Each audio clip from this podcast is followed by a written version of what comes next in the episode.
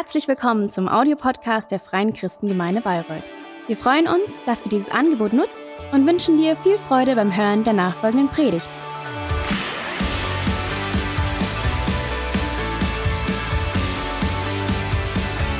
Das Thema Glauben, Leben und ähm, ja, Glaube ist eben nichts praktisch, äh, nichts Theoretisches, sondern Praktisches und wir wollen wirklich lernen, im Glauben zu leben, Gott zu vertrauen, mit ihm unterwegs zu sein. Und heute starten wir eine neue Predigtserie, vier Teile, Gnade in Aktion. Gnade in Aktion. Und äh, wir wollen gemeinsam entdecken, wie sich Gottes Gnade in unserem Leben auswirkt. Und heute geht's einleitend so ganz grundlegend darum, was Gottes Gnade überhaupt bedeutet und wozu wir sie brauchen. Und an den kommenden drei Sonntagen wollen wir uns dann mit den sogenannten ähm, Gnadengaben oder mit den Gaben des Geistes beschäftigen, weil wir werden heute sehen, was der Heilige Geist, wir feiern ja Pfingsten heute, der Heilige Geist wurde uns geschenkt gegeben und jetzt wirkt der Heilige Geist äh, in dieser Welt, erlebt er wirkt in uns und durch uns. Ähm, wollen wir uns aber auch mal diese besonderen Werkzeuge ähm, anschauen, die der Heilige Geist schenkt, um die Gläubigen, um die Gemeinde aufzubauen, zu stärken und zuzurüsten. Ähm, das wird spannend. Und ähm, ich möchte schon mal so ein bisschen spoilern.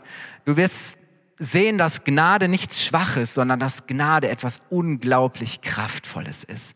Ähm, du glaubst gar nicht, wozu Gnade fähig ist. Ähm, was Gnade bewirken kann. Gnade ist so kraftvoll und deshalb unverzichtbar wenn wir leben und erleben wollen, wozu Gott uns bestimmt hat. Das kann ohne den Heiligen Geist, ohne die Gnade des Geistes gar nicht funktionieren. Was ist Gnade? Ähm, wenn du jetzt in die Bibel schaust und ähm, ursprünglich wurde das Neue Testament ja in der griechischen Sprache äh, geschrieben, da findest du das Wort Charis für Gnade. Vielleicht hast du schon mal gehört, charismatisch, charismatisch, Gnade, Gnadengaben, ähm, Charis und ähm, das ist ein sehr, sehr Gnade, ist ein sehr zentraler biblischer, theologischer Begriff und wahrscheinlich würden die meisten, die so ein bisschen sich damit beschäftigt haben, mir zustimmen. Ähm, Gnade spielt eine absolut entscheidende Rolle im Leben eines Gläubigen, von uns Christen.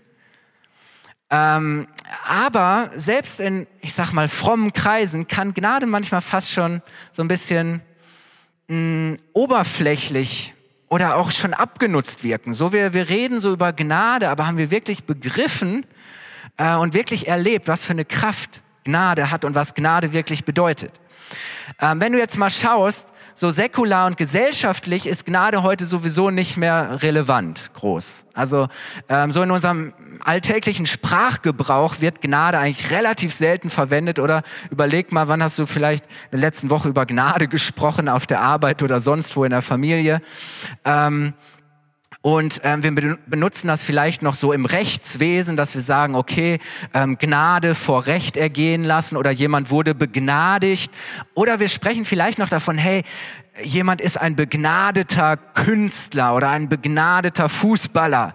Äh, das drückt vielleicht noch ein bisschen was von dem aus, dass wir sagen, okay, dem ist noch ein bisschen mehr gegeben, was vielleicht nicht nur einfach äh, Fleiß und, und Können ist, sondern der ist begnadet im Sinne von, der hat eine besondere Befähigung oder er ist begnadet, sagen wir dann. Aber ansonsten haben wir vielleicht kein echtes Verständnis mehr davon, ähm, was Gnade bedeutet. Und ich glaube tatsächlich auch, Gnade widerspricht unserem heutigen Lebensgefühl.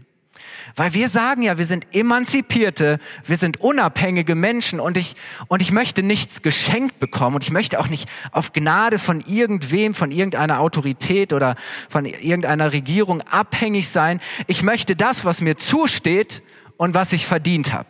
Und wir sagen ja oftmals auch so, das Leben schenkt einem nichts, oder? Wir kriegen nichts geschenkt im Leben. Das heißt, ja, wenn du was im, im, im Leben erreichen willst, wenn du was haben willst, dann musst du schon was dafür tun, oder? Das fällt dir nicht so zu, sondern ähm, du musst was dafür leisten und etwas dafür tun.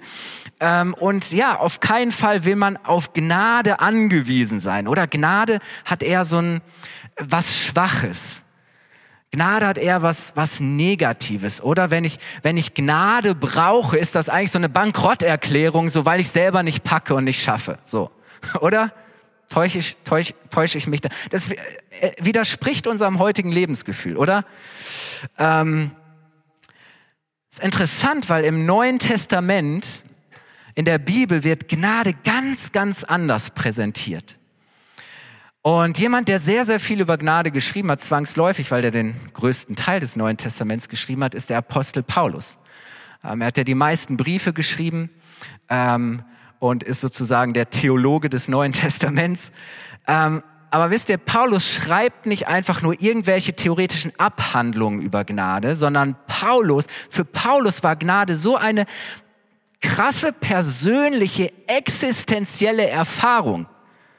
Er hat Gnade erlebt und, und, und, und er, er, er bezeugt eigentlich, hey, Gnade bedeutet für mich alles. Gnade hat mein Leben völlig verwandelt. Gnade hat so eine Kraft und eine Power. Gnade ist für Paulus der Wendepunkt und der Gamechanger seines Lebens. Wir hören da mal rein, wie Paulus das ausdrückt in 1. Korinther 15, Vers 9 bis 10. Ähm, für die, die es nicht wissen, ähm, Jesus hat ja die zwölf, seine zwölf Jünger zu Aposteln berufen. Sie sollten eigentlich das Evangelium rausbringen. Das Problem war, hm, die haben sich so ein bisschen in Jerusalem gemütlich gemacht. Also so die Message von Jesus ist anfangs nicht so weit rausgekommen. Irgendwann wurden sie dann verfolgt, da wurden sie zwangsläufig so ein bisschen weiter raus, aber noch weit davon entfernt, dass das Evangelium, die Botschaft von Jesus in die Welt, also aus jüdischer Sicht zu den Heiden zu den Gottlosen kommen konnte. So. Und dafür ähm, wählt Gott sich einen Mann aus namens Paulus, der anfangs eben, da kommen wir gleich nochmal drauf, alles andere als eigentlich dafür prädestiniert war. Ähm, und, ähm, aber Gott beruft Paulus zum Apostel der Völker, der Nation, also eigentlich der Welt. Und vor dem Hintergrund müssen wir das jetzt lesen, dass er sagt, ich bin der Geringste unter den Aposteln. Ich verdiene es überhaupt nicht, ein Apostel zu sein, weil ich habe die Christen sogar verfolgt. Ich habe gegen die Sache von Jesus gekämpft, denn ich habe die Gemeinde Gottes verfolgt. Und jetzt kommt's aber. Durch Gottes Gnade bin ich es doch geworden. Oder in anderen Übersetzungen heißt es, durch Gottes Gnade bin ich jetzt, was ich bin. Durch Gottes Gnade und sein gnädiges Eingreifen, das heißt wirklich so seine Intervention, sein gnädiges Eingreifen ist nicht vergeblich gewesen. Nein, ich habe viel mehr für die gute Nachricht gearbeitet als alle anderen Apostel. Man, das ist schon beachtlich, oder?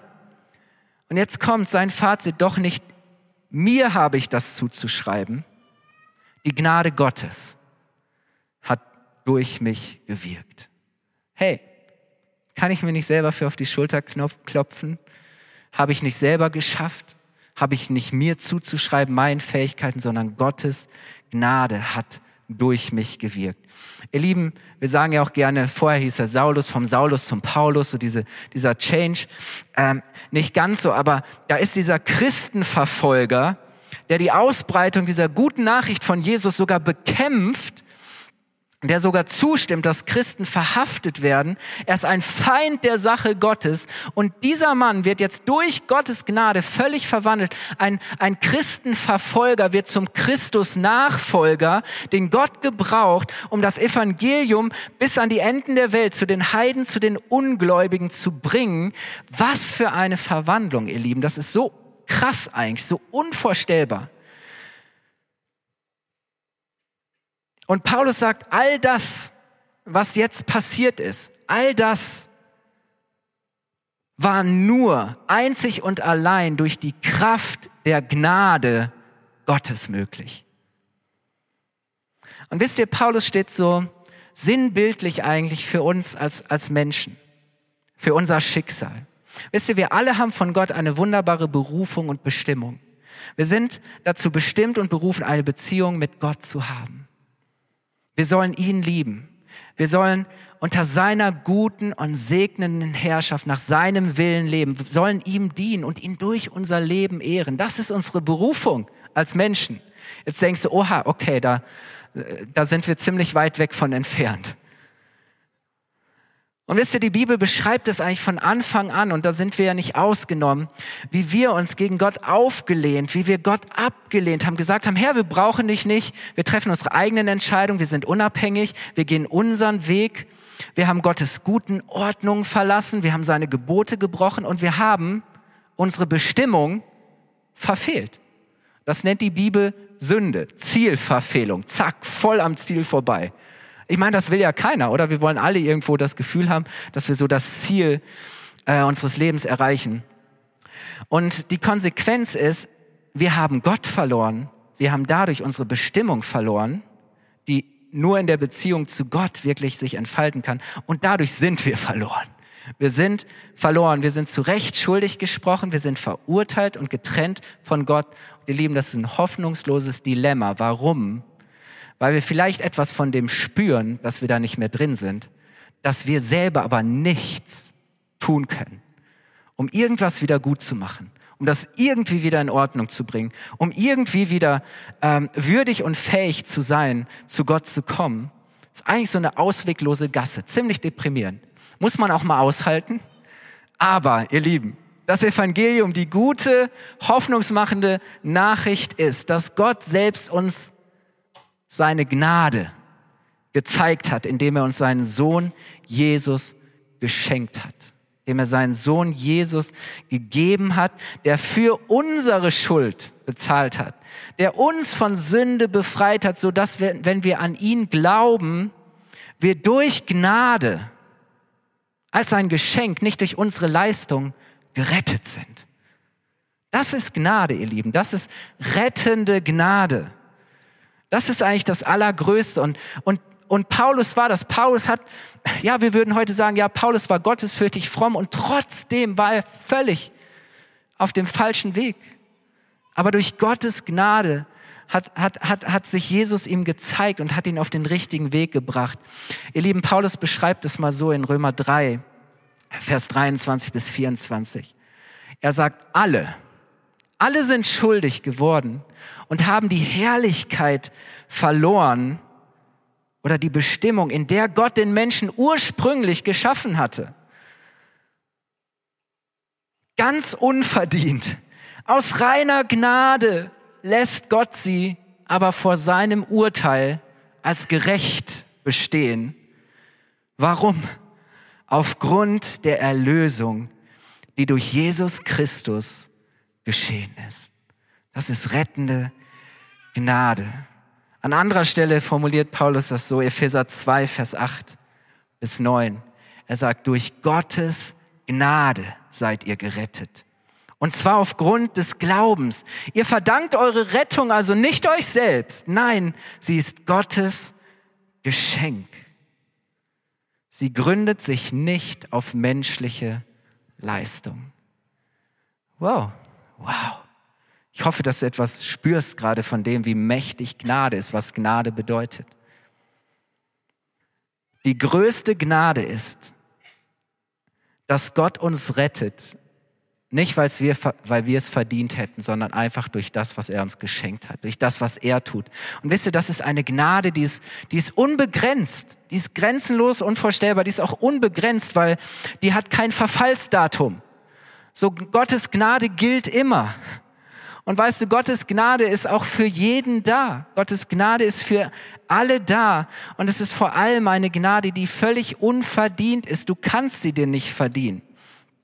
Aber weißt du, diese Gnade ist nichts Passives. Es ist nicht einfach nur was, so was Punktuelles und jetzt habe ich so einen Status verliehen bekommen. Ja, ich bin jetzt begnadigt und jetzt lebe ich halt so weiter, wie ich vorher gelebt habe und ich bin begnadigt. Nein, sondern Gnade ist etwas sehr, wie soll ich sagen, etwas sehr Aktives.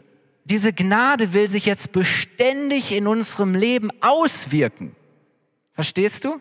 Diese Gnade will immer mehr und mehr dich verändern und dich verwandeln und diese Gnade will dir helfen, dass du jetzt endlich leben kannst, wozu du von Gott bestimmt bist. Das, dafür ist Gnade da. Weißt du warum? Weil wir es aus, wir können uns nicht aus eigener Kraft retten und wir können uns genauso wenig schaffen wir es aus eigener Kraft, selbst wenn wir gerettet sind, mehr und mehr so zu leben, wie es Gott gefällt, oder?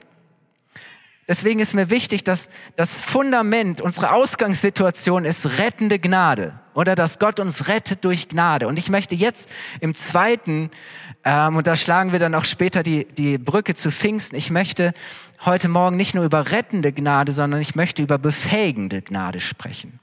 Befähigende Gnade. Weil Gottes Gnade ist nicht nur eine rettende, sondern auch eine befähigende Gnade. Wisst ihr, Paulus hat unglaublich viel bewirkt und erreicht. Der Junge hat auch so viel durchgemacht, aber Gott hat ihn so mächtig gebraucht, aber er hatte es nicht immer leicht. Der Paulus war nicht zu beneiden. Ich weiß nicht, ob wir an seiner Stelle hätten sein wollen, weil er musste auch so viel Schweres, Hartes durchmachen. So viele Kämpfe, Angriffe, äh, so viel Entbehrung auch. Also es war ja nicht easy peasy, oder? Und, und er kannte immer wieder Situationen, wo auch er als der große Völkerapostel, als der große Paulus an Punkte kam, wo er gesagt hat, hey, ich kann nicht mehr weiter, ich schaffe das nicht allein, ich weiß nicht, wie das funktionieren soll. Und es gab mal eine Situation, wo, wo Paulus spürbar angegriffen war, immer wieder. Also wirklich körperlich spürbar, in welcher Weise auch immer. Aber er wurde immer wieder attackiert. Und er betet zu Gott und sagt, Herr, hilf mir, nimm das weg, nimm das von mir. Wisst ihr, Gott, Gott heilt ihn nicht, also er nimmt es nicht weg. Aber Gott gibt ihm eine Offenbarung und er gibt ihm eine wunderbare Zusage in 2. Korinther 12, Vers 9. Das ist nämlich dann die Antwort, die Paulus bekommt, dass Gott zu ihm sagt, meine Gnade ist alles, was du brauchst. Meine Gnade ist genug für dich, weil meine Kraft zeigt sich in deiner Schwäche. Das ist die Zusage, die er hat. Und ich möchte sagen, das ist nicht so ein schwacher Trost, so nach dem Motto, lass dir, lass dir einfach an meiner Gnade genügen. nee, nee. Das ist eine kraftvolle, mächtige Offenbarung, dass Gott sagt, hey, meine Gnade ist alles. Nicht nur ein bisschen, ist alles, was du brauchst. Und dann zieht Paulus für sich so das Fazit und sagt, und deshalb bin ich zufrieden mit meiner Schwäche. Also in anderen Übersetzungen heißt es sogar, will ich meiner, mich meiner Schwäche rühmen. Das ist fast schon was, auf das ich stolz bin, für das ich dankbar sein kann. Warum? Damit die Kraft von Christus durch mich wirken kann. Der Paulus geht sogar so weit zu sagen, wenn ich schwach bin, bin ich stark. Wenn ich schwach bin, bin ich stark. Menschliche Logik, wenn ich schwach bin, bin ich schwach. Wenn ich stark bin, bin ich stark, oder? Aber wisst ihr, Gott ist so upside down. Gott, Gott handelt nach anderen Prinzipien. Und das hat Paulus irgendwie für sich ganz real erlebt und erfahren, so weit, dass er wirklich behaupten kann, aus vollster Überzeugung, wenn ich schwach bin, dann bin ich stark.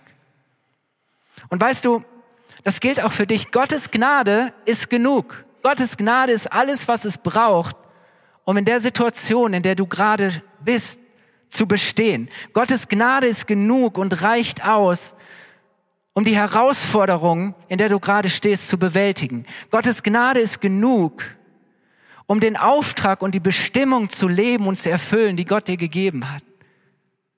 Gottes Gnade ist genug. Das Geheimnis ist, Gnade fängt an zu wirken, wenn wir am Ende sind. Gnade fängt an zu wirken, wenn wir am Ende sind. Gnade kann anfangen, wenn wir aufhören.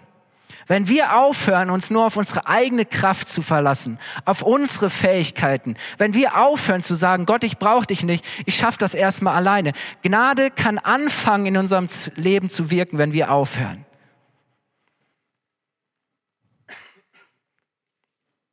Wisst ihr, wenn uns die Stärke für etwas fehlt, wenn du denkst, hey, ich habe nicht die Skills und die Fähigkeiten, die es jetzt gerade braucht, in der Erziehung meiner Kinder oder in der Ehe oder am Arbeitsplatz oder sonst wo.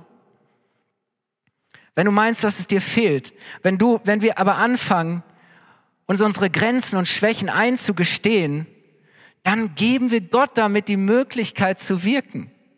Aber bevor wir sagen, nee, ich schaff das schon alleine, Gott, ich brauche dich noch nicht, hat Gott, Gottes Gnade kann nicht so zur Wirkung und Entfaltung kommen. Und deswegen, ich möchte dich ermutigen, betrachte deine Schwachheit als Möglichkeit. Betrachte deine Schwachheit als Möglichkeit, dass Gott durch seine Gnade etwas in deinem Leben bewirken kann. Das ist doch, wir sagen, hey, meine Schwachheit ist eine Grenze, oder?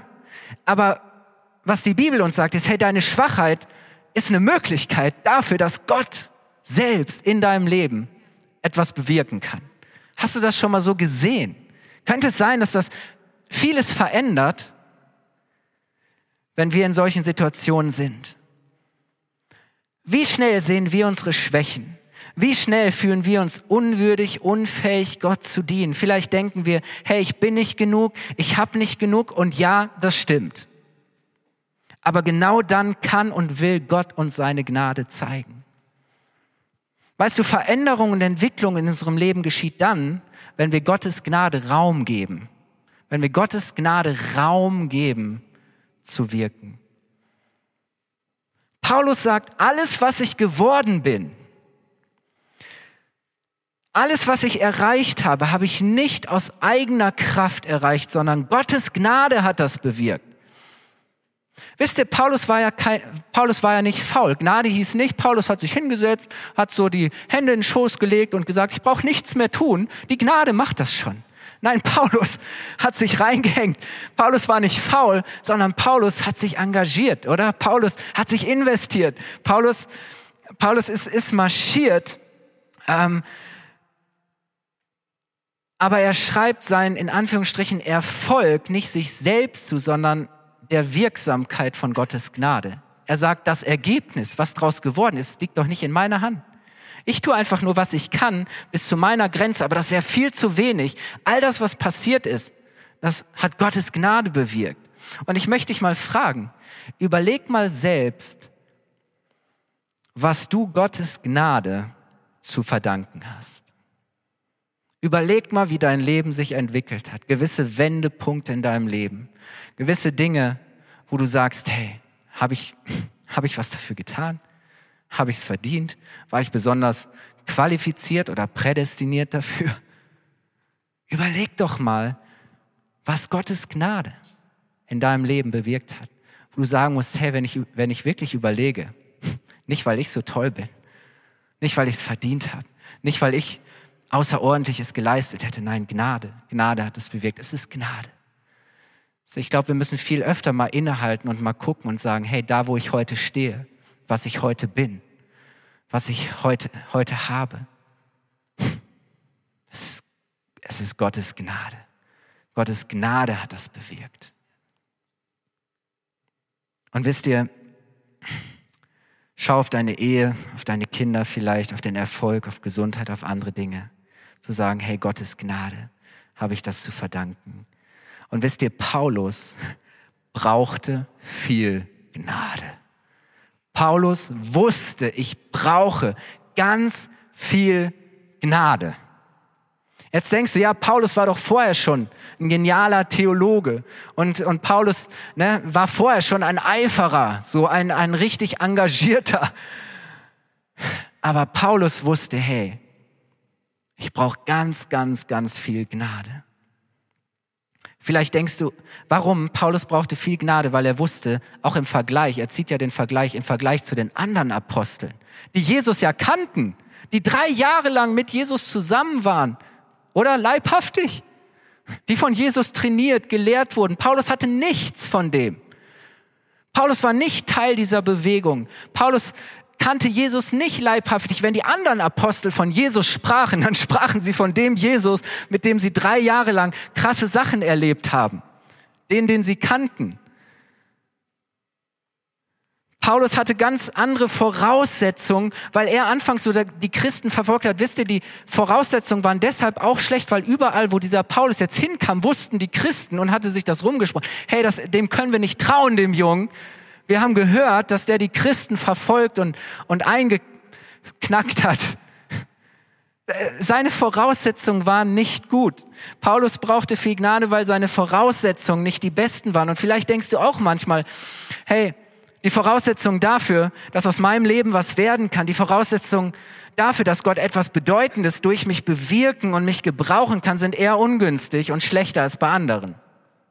Hast du den Gedanken schon mal gehabt? Ich schon. Vielleicht denkst du auch manchmal, hey, ich bin nicht so ausgestattet, ich bin nicht so privilegiert, ich bin nicht so begabt, ich bin nicht so vernetzt, ich bin vielleicht nicht so versorgt mit Ressourcen wie andere. Aber ich möchte sagen, egal welche Voraussetzungen du hast, Gott schenkt Befähigung durch seine Gnade und deine Vergangenheit entscheidet nicht darüber, was, wie Gott dich in Zukunft gebrauchen kann und was in Zukunft aus dir wird. Amen. Aber ganz ehrlich, wenn wir auf unsere Voraussetzungen schauen, dann sind wir doch ganz schnell am Ende. Sind wir mal ehrlich. Aber seine Gnade befähigt uns zu tun, wozu er uns bestimmt hat. Unser Seminardirektor am theologischen Seminar hat damals einen Satz gesagt, der hat mich geprägt und den habe ich so verinnerlicht. Er hat gesagt, hey, weißt du, Gott beruft nicht die Fähigen, sondern Gott befähigt die Berufenen. Du musst nicht alle möglichen Fähigkeiten und Qualifikationen und bestimmte Voraussetzungen mitbringen, damit Gott dich gebrauchen kann. Dann weißt du, wenn Gott dich für irgendwas gebrauchen möchte, dann wird er dir auch geben, was du dazu brauchst. Er wird dich befähigen. Das macht den Unterschied. Ähm, wisst ihr, vielleicht denkst du, hey, die, die Voraussetzungen und die Weichenstellungen in meinem Leben waren vielleicht nicht so optimal. Oder du hast vielleicht so auf, auf Leute geschaut, so wie deren Leben sich entwickelt und entfaltet hat, welche Voraussetzungen die hatten und, und dann denkst du so, hey, im Vergleich zu anderen, ich habe vielleicht nicht, was es braucht. So. Und wisst ihr, ich kenne diese Gedanken auch als junger Mensch. Ähm, ich, ich habe großartige Eltern, eine tolle Familie, ich bin so reich und so beschenkt. Ähm, aber ich sag mal so, unsere, unsere wirtschaftlichen Voraussetzungen waren nicht so gut und so toll wie bei anderen. So, es war oft ein bisschen, ein bisschen eingeschränkt und ähm, unsere Eltern konnten uns jetzt nicht so vieles ermöglichen und längst nicht alles ermöglichen, von dem wir das Gefühl hatten, dass alle anderen das können oder machen oder wie auch immer. So, da war manchmal so ein, so ein Mangelgefühl. Meine Mutter selber, ähm, ist seit vielen Jahren chronisch krank und die konnte nie so richtig, wie sie wollte, eigentlich für Jesus sich engagieren und sagen, hey, die Voraussetzungen sind echt so, ähm, dass meine Gesundheit es nicht zulässt, bestimmte Dinge zu tun. Ähm, und sie hat mir gesagt, sie hat irgendwann gebetet, Herr, wenn ich schon nicht kann, dann schenk, bitte ich dich wenigstens darum, dass meine Jungs, ich habe noch einen Zwillingsbruder, uns gibt's im Doppelpack, ähm, dass, meine, dass, dass du meine Jungs gebrauchst und, und dass sie mal viel für dich bewirken werden. Sagen, okay, meine Voraussetzungen sind nicht die besten, aber zu sagen, Herr, ich brauche Gnade. Wisst ihr, ich wollte ja nie Pastor werden. Ähm, das war nicht meine Idee oder mein Plan. Aber Gott hat zu mir gesprochen. Dann bin ich damals auf diese Bibelschule gegangen. Ähm, ich war überhaupt erst kurz davor in so einer Pfingstgemeinde. Ich kannte den ganzen Bund und diesen ganzen äh, Laden. Ich kannte niemanden. Ich war dann da ähm, und ich hatte jetzt äh, da eben ganz andere Voraussetzungen als andere, die schon so in unserem BFP, heißt unser Bund, aufgewachsen bin. Aber ich hatte kein Netzwerk, ich kannte keinen, ich war dann absoluter Nobody, ich hatte kein Vitamin B, ich hatte auch nicht wie andere aus meiner Klasse irgendwelche prominenten Väter, die schon Jahrzehnte im BFP Pastoren waren und die beste Connections hatten. Ne? Und wo du weißt, okay, da öffnen sich dann schnell auch mal irgendwelche Türen. Alles gut. Ähm, und ähm, mir war es auch nicht, was heißt vergönnt, dass ich gleich nach meinem Studium in die absolute Trendgemeinde gekommen bin. In eine große Gemeinde, wo alle hin wollten, sondern ich bin erstmal in Ostfriesland gelandet. Ja, in, in einer... Äh, in einer Gemeinde mit 30 Leuten, 25 bis 30 Gottesdienstbesuchern. Ähm, und der Saal, der war ein Viertel oder Fünftel so groß wie hier. Das war echt ein ganz gemütliches, äh, gemütliches. Und da dachte ich, okay, jetzt bin ich hier im tiefsten Ostfriesland gelandet, in so einer kleinen Gemeinde. Aber zu sagen, hey, im Rückblick weiß ich, es war Gnade. Weil ich konnte, und das war der Vorteil, jeden zweiten Sonntag predigen. Ich habe Sonntage habe ich äh, die Moderation, die Gottesdienstleitung gemacht, dann bin ich rübergegangen, habe den Lobpreis geleitet, dann bin ich wieder zur Kanzel, habe gepredigt und wenn es erforderlich war, habe ich auch noch den Kindergottesdienst, also nicht parallel, aber einen anderen Sonntag vielleicht den Kindergottesdienst gemacht. Ja, aber wisst ihr, im Rückblick sage ich, hey, das war echt Gnade, weil das war das beste, beste Boot, das beste Trainingscamp, das man sich nur vorstellen konnte. Und manch anderer, der vielleicht in die große Gemeinde gegangen ist, der war vielleicht irgendwann frustriert, weil er gemerkt hat, hey, hier ist immer der Liedpastor, der predigt. Ich kann froh sein, wenn ich einmal im halben Jahr die Möglichkeit habe, hier zu predigen. Ähm, und ja, heute, was soll ich sagen? Bin ich in der besten, tollsten Gemeinde, die man sich nur vorstellen kann, oder? Ja. Ihr Lieben, heute bin ich sogar, und das sage ich jetzt nicht irgendwie aus, aus, Stolz oder so, heute darf ich Regionalleiter sein für Bayern Nord und darf einfach erleben, wie Gottes Gnade Türen öffnet, wo ich sage, nicht weil ich so qualifiziert bin, nicht weil ich denke, dass ich irgendwas mitbringe, was andere nicht mitbringen, aber zu sagen, hey, ich brauche ganz viel Gnade, oder? Ich brauche Gnade. Wisst ihr, und wir brauchen nicht zurückschauen, und uns auch nicht vergleichen. Gottes Gnade ist für alle da. Gottes Gnade gilt allen. Gottes Gnade gilt auch dir.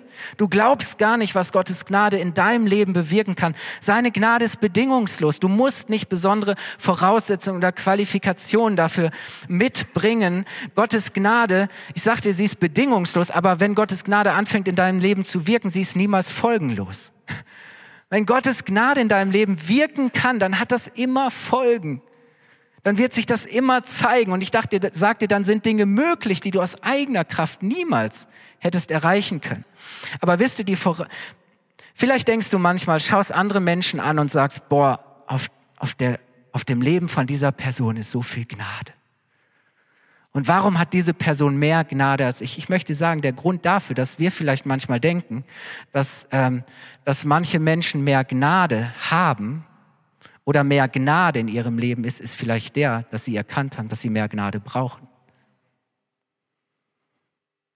Dass sie an diesen Punkt gekommen sind zu sagen, Herr, ich brauche mehr Gnade. Und dann hat Gottes Gnade die Möglichkeit, sich auszuwirken. Das heißt, der Schlüssel für mehr Gnade in unserem Leben ist, dass wir demütig werden, zu sagen, Herr, ich schaff's nicht, dass wir uns abhängig machen, dass wir zu Gott kommen und ihn bitten, Herr, ich schaffe es nicht aus, dein, aus eigener Kraft. Ich bin zu schwach. Ich habe nicht die Mittel und die Möglichkeiten. Herr, schenk Gnade. Herr, schenk Gnade. Ich brauche Gnade. So Menschen, wo du siehst, dass viel, wo du denkst, hey, es ist viel Gnade in ihrem Leben, sind Menschen, die gelernt haben, zu Gott zu kommen und zu sagen, Herr, ich brauche ich brauch auch ganz viel Gnade. Hey, vielleicht beten wir manchmal auch falsch. Vielleicht denkst du, hey, ich brauche mehr Geld. Was ich brauche, ist mehr Geld, dann komme ich auch weiter im Leben. Nee, was du brauchst, ist vielleicht einfach mehr Gnade. Und wenn du mehr Gnade hast, dann wirst du vielleicht auch merken, wie Gott dir Möglichkeiten, Entwicklungsmöglichkeiten und Chancen gibt, wie Gunst auf deinem Leben ist und sich Türen öffnen. Vielleicht denkst du manchmal, oh, ich bräuchte mehr Zeit. Na, vielleicht brauchst du nicht mehr Zeit, sondern du brauchst mehr Gnade. Dass Gott dir Gnade schenkt, Erkenntnis, Weisheit, Einfälle, Inspiration oder einfach Gnade, dass du deine Arbeit schneller machen kannst. Und dann merkst du, für die Arbeit, für die ich früher acht Stunden brauchte, brauchte ich jetzt nur noch vier und jetzt habe ich auch mehr Zeit. Oder? Kann das sein? Vielleicht ist unser Gebet ja manchmal quer. Nicht zu sagen, Herr, ich brauche mehr Kraft, noch mehr Kraft. Ja, vielleicht brauchst du einfach mehr Gnade. Und aus der Gnade fließt die Kraft. Vielleicht denkst du manchmal, oh, Herr, ich brauche mehr Geduld mit meiner Frau. Ich brauche mehr Geduld mit meinen Kindern. Vielleicht sollten wir eher beten, Herr, schenk Gnade. Herr, schenk Gnade. Herr, gib mir Gnade, gib mir, was, ist, was ich brauche. Ich rede nicht von uns. Aber wisst ihr, ähm, ich glaube, unser Gebet sollte viel öfter sein, dass wir einfach mal innehalten, wenn wir uns sagen, Herr, Herr, schenk Gnade. Herr, ich brauche Gnade. Ich brauche wirklich Gnade von dir. Ihr Lieben, wir kommen langsam auf die Zielgeraden. Weißt du, wir müssen uns nichts verdienen, sondern wir dürfen dankbar annehmen und empfangen. Und ich habe euch ein Bild mitgebracht. Ähm, wenn wir Gnade empfangen wollen, dann, dann müssen wir einfach Gnade annehmen wie Kinder. Ein Geschenk. Wisst ihr, ich lieb's, wenn wir Bescherung machen, Heiligabend. Ich lieb's, wenn wir Geburtstag haben. Unsere Kids, ah, die können sich beschenken lassen, wirklich. Die können sich so freuen, die nehmen das alles so dankbar an, oder? So ohne ein schlechtes Gewissen, ohne sich Gedanken zu machen, was Papa und Mama das gekostet hat, ohne ähm, ein schlechtes Gewissen zu haben oder überhaupt daran zu denken, dass sie irgendeine Gegenleistung dafür erbringen müssten. Für die ist das so, ja, die sind dankbar. Aber für die ist es auf der anderen Seite auch so selbstverständlich, oder? Dass man sie manchmal schon dran erinnern muss, sich zu bedanken. Nein, aber wisst ihr, Kinder können es einfach Immer wieder. Ich bin einkaufen bei Edeka. Da komm, ich nehme noch hier ein paar Fußballkarten für Erik mit oder was weiß ich. Herr, die Kids, die lassen sich einfach beschenken. Die nehmen das wirklich dankbar an. Und warum fällt uns das eigentlich so schwer? Wann haben wir eigentlich verlernt, einfach zu sagen, okay, ich lass mich beschenken? Wisst ihr, Jesus sagt, dass wir das Himmelreich, dass wir die himmlischen Dinge, dass wir die himmlischen Gaben nur empfangen können, wenn wir werden wie Kinder. Er sagt, wenn ihr nicht werdet wie Kinder, dann könnt ihr das Reich Gottes, dann könnt ihr die himmlischen Dinge nicht empfangen. Und das sagt er zu den Pharisäern. Das waren religiöse, die haben versucht, alles zu halten, die haben versucht, alles zu leisten. Ihr sagt, nee, nee, nee, so funktioniert das nicht. Könnt euch noch so sehr bemühen, könnt euch noch so sehr anstrengen. Ihr müsst werden wie Kinder.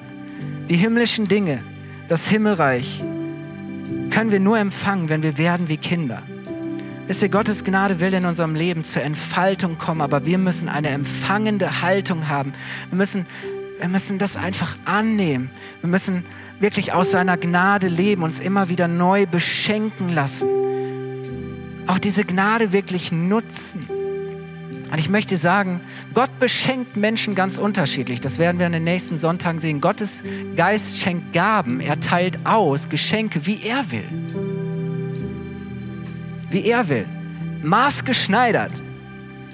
Er gibt jedem die Gnade, die er gerade braucht. Deswegen frag nicht nach der Gnade, die jemand anderes hat. Das ist vielleicht gar nicht die Gnade, die du brauchst. Gott weiß doch, was du brauchst. Seine Gnade ist maßgeschneidert, ist auf dich zugeschneidert und sie wirkt und sie schenkt genau das, was du brauchst.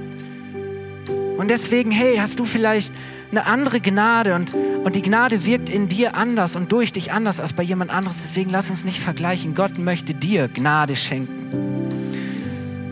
Und weißt du, als eine mit Gottes Gnade beschenkte Person, als eine Begnadete, als ein Begnadeter darfst du empfangen, freely. Aber die Gnade, weißt du, die ist so mächtig und so groß und die ist so überfließend, dass du die nicht für dich behalten musst und auch nicht sollst, sondern diese Gnade will weiterfließen und du darfst diese Gnade weitergeben und du darfst diese Gnade teilen und du darfst diese Gnade, die Gott dir geschenkt hat, nutzen, um andere Menschen zu segnen, um anderen Menschen zu dienen. Wisst ihr, wenn wir beten als Kirche, Herr, schenk uns Gnade, dann noch nicht, damit wir irgendwas horten, sondern zu sagen, Herr, wir möchten sehen, wie deine Gnade fließt. Lass uns aufstehen, ihr Lieben.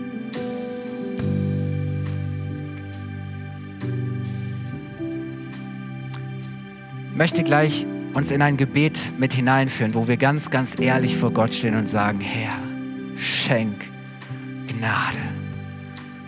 Wo du ganz persönlich zu Gott sprechen kannst. In der Situation, in der du gerade stehst, in dem Kampf, in der Herausforderung, in dem, wo du sagst, oh, das ist meine Vision, mein Ziel, Gott hat mir da was gezeigt, möchte was erreichen, Gott, ich will, dass du mich gebrauchen kannst. Aber Herr, ich brauche Gnade gerade jetzt. Weißt du, ich brauche mehr Gnade.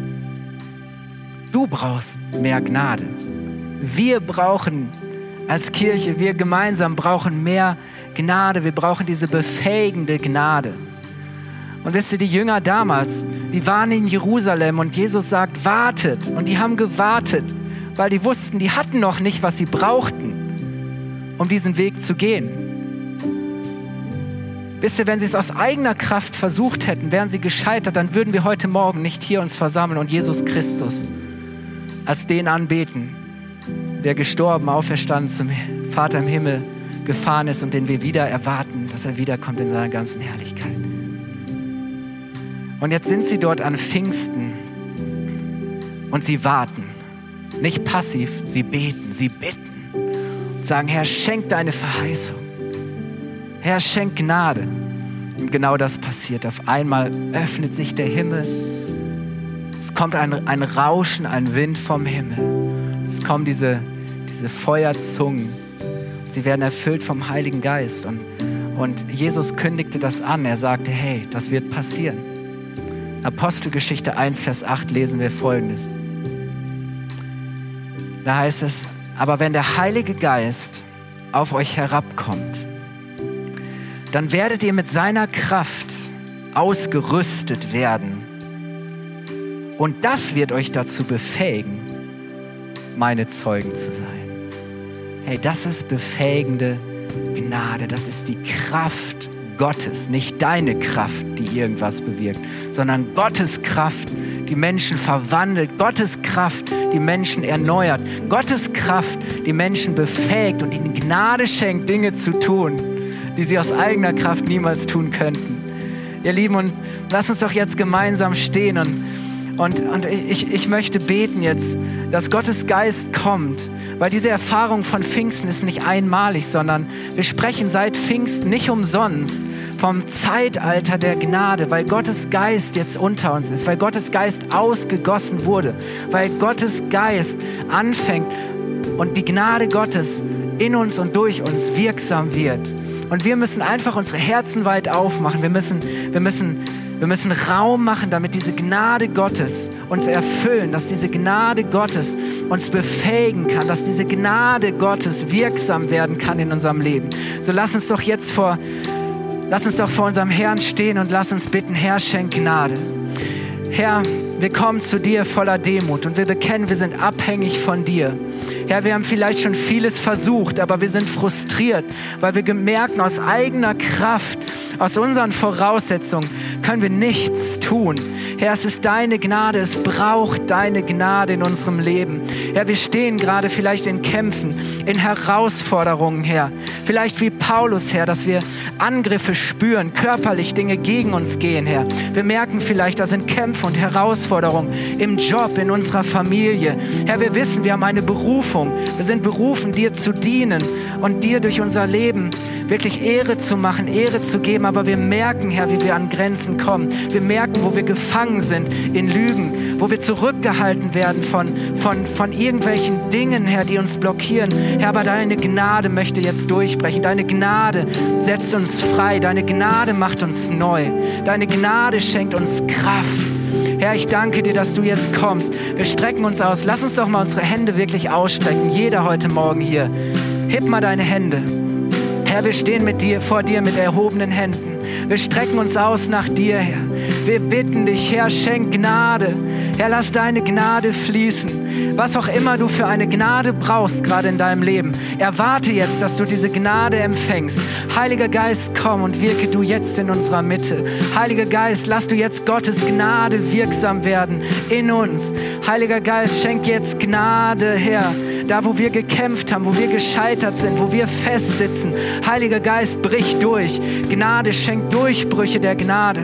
Herr, schenk Kraft, schenk Glauben, schenk Hoffnung. Heiliger Geist, wir brauchen deine Gnade, wir brauchen deine Befähigung, wir brauchen deine Zurüstung. Hey, vielleicht denkst du, oh, mein Weg mit Jesus ist oftmals so schwer. Ich tue mich so schwer, oftmals zu dienen. Und hey, Du darfst lernen, aus Gnade zu leben. Du darfst lernen, aus Gnade zu dienen. Und dann wirst du merken, wie Dinge leichter werden, weil Gott selbst wirkt in dir und durch dich. Ich möchte dafür beten, dass Gottes Geist uns neu erfüllt, dass Gottes Geist uns neu befähigt und zurüstet, das zu leben, wozu wir bestimmt sind. Heiliger Geist, ich danke dir, dass du auf diese Erde gekommen bist danke dir, dass du in uns lebst. Ich danke dir, dass die Liebe Gottes durch dich ausgegossen ist in unsere Herzen. Heiliger Geist, ich danke dir, dass du der bist, der uns befähigt, zu leben, wozu wir berufen und bestimmt sind. Herr, diese Welt ist dunkel. Herr, in dieser Welt tobt dieser Kampf und es sind so viele Mächte und Gewalten. Aber wir kämpfen nicht gegen Fleisch und Blut. Wir kämpfen gegen geistliche Mächte, Heiliger Geist, und deswegen brauchen wir dich. Weil du weit über das hinausgehst, das Irdische, das, was wir sehen, was wir verstehen. Gnade ist so viel größer. Gnade bewirkt, was wir niemals tun könnten. Herr, und wir können nur heute Morgen als deine Kirche, als dein Volk vor dir stehen und beten und flehen. Herr, schenk Gnade. Herr, schenk Gnade. Herr, lehre du uns, aus Gnade zu leben.